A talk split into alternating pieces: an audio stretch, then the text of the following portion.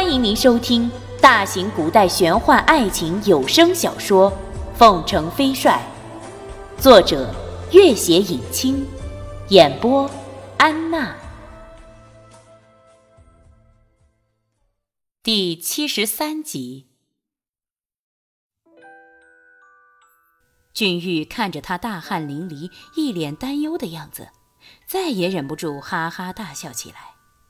托桑，你看起来简直就像亡命天涯的逃犯。呵呵呵。拓桑第一次见君玉笑成这般模样，但见得往日那英明赫赫、翩翩风采的少年也这般灰头土脸、大汗淋漓，再也忍不住，生平第一次哈哈大笑起来。他干脆也放下袋子，在君玉身边坐了下来。静静的月光下，两人都累得气喘吁吁。君玉忽然道：“我一直以为伯克多是绝对不会如此大笑的，居然让我见到一次，呵呵，也不知是幸还是不幸。”拓桑学足了他的语气：“我也是第一次见凤城飞帅这般灰头土脸，我是幸还是不幸？”两人对视一眼，彼此的狼狈模样，再次大笑起来。在黎明的微光里，玉树镇驻军大营已经在望。拓桑放下袋子，君玉点了点头，轻声笑道：“拓桑，再见。”拓桑深深看了他一眼，也微笑着转身离开。走了几步，又回过头来再看他一眼。然后加快脚步，身影很快消失在了清晨的薄雾里。镇木贴耳的营帐灯火通明。报，大风口和玉树镇的瘟疫都得到控制。报，大风口目前只得两千多士兵，据可靠消息，粮草尚不足维持三日。报，据可靠消息。玉树镇五万驻兵，粮草也不足三日。现在军中人心惶惶。报，我们抓获了西北军的一名军官，得知西北各地府衙凑集的粮草军饷已经过了武威城，正在往西宁府赶送。据悉，这批粮饷是林宝山等人派军要挟各地官员强行收敛的，虽然比不上朝廷派下的军饷。但数额估计也相当可观。目前西宁府已经调集三万大军，全部赶去接应。这已经是第三波军情回报。西宁大军走投无路之下，秘密挟持各州官要粮草了。真木天儿沉思着，林宝山此人匪气十足，君玉走投无路之下。纵容他兵逼各府衙虽然是大过，但是西北军一旦粮草到手却是大患。更令他意外的是，凤城飞帅居然调集了包括西宁府精锐在内的三万大军去护粮，可见已是背水一战了。一名大将站了起来：“大汗，如今西北军的疫情已经基本控制住了，这批粮草。”就是他们最后的救命稻草，我们务必要拿下这批军饷。另一名大将道：“大风山瘟疫严重，兵力空虚，不去管他。玉树镇虽囤积重兵，但是粮草不济。如今凤城飞帅派出三万大军保护粮草，显然是不容任何闪失。可是我们就一定要让他闪失。”务必要截断玉树镇和西宁府的粮草补给，否则，一旦让他们拖延到军饷到来的时刻，就错失良机了。真木天儿点了点头。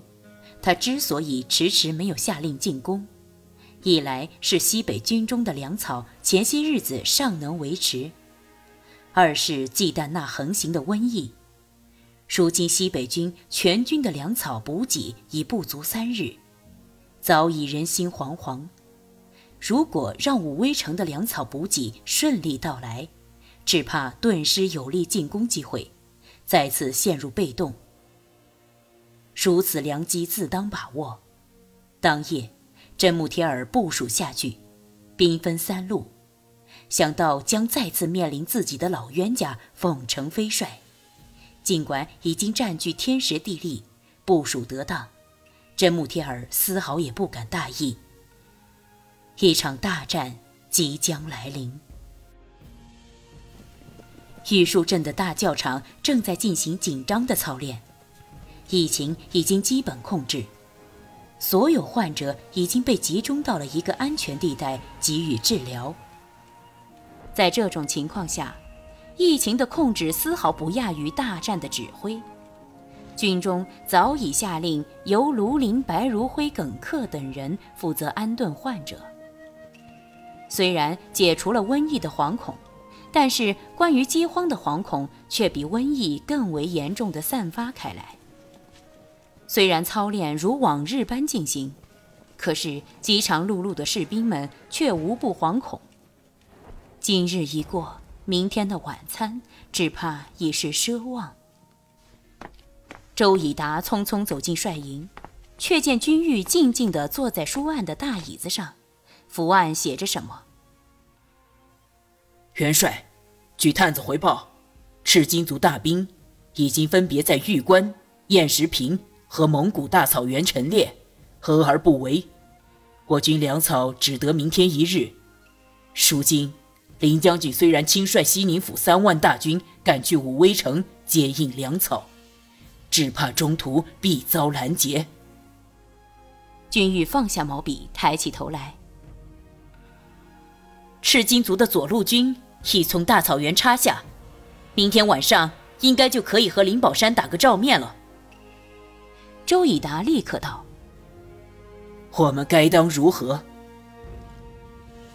即刻传召三军，生火做饭，所有粮草一顿充足。”周以达讶然道：“元帅，我军节衣缩食已不过三顿稀粥。”今夜若全部吃了，即使林将军接到那批粮饷，也来不及及时送到玉树镇大营啊！君玉微笑道：“即刻传令，不得有误。”周以达不敢再多说，但见君玉胸有成竹的样子，只得立刻传令下去。一张张惶恐的面孔也顾不得明日的早餐在哪里。久被瘟疫和饥饿困扰的玉树镇大军第一次放开了肚子饱食一顿。大军列阵，辎重全抛，大小兵将注视着他们那永远镇定自若的统帅，心里无不疑惑：吃完了最后的晚餐，就这样和赤金族大军决一死战吗？夜幕下。三支旌旗正在从比邻的蜀中和藏南等地往玉树镇方向赶来。君玉亲自登楼，城门大开，卢林、白如辉、耿克分别从三个方向陆续进来。专门驮运的马队鱼贯而进，车上一袋一袋卸下来的全是玉树镇比邻的蜀中来的大米、粮草，藏南来的青稞面、各种干粮、牛肉。在押送的队伍里，一个一身劲装的娇小身影引起了君玉的注意。君玉上前一步，那个劲装的人也从马上跳了下来，却正是舒珍珍。舒姐姐！君玉欣喜若狂的大叫出声，舒珍珍的目光也无限欣喜。君玉，三军展颜。久被瘟疫和饥饿折磨的惶惑不安的面孔，立刻变得生气勃勃，精神十足。卢林和白如辉、耿克三人上前。元帅，我等已经完成任务。卢林看着舒珍珍，行了一礼。在蜀中筹集粮草，多亏了舒姑娘协助。俊玉向舒珍珍看去，舒珍珍笑道。哼，你到西北军中快一年了，我早就想来看你了。这次打听得西北军军饷被劫，我立即赶来，却无意间碰见卢林他们。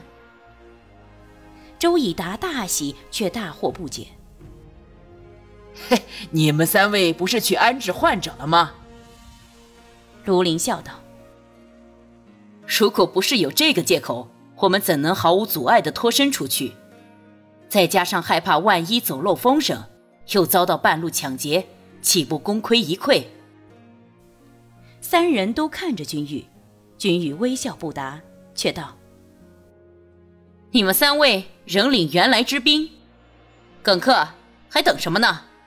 你的老朋友正等着和你的峨眉先锋会面。”耿克立即领命，峨眉先锋一马当先，直奔燕石坪；而卢林则率军直奔大峰山，会合大峰山守军后狙击玉门一带的赤金族大军。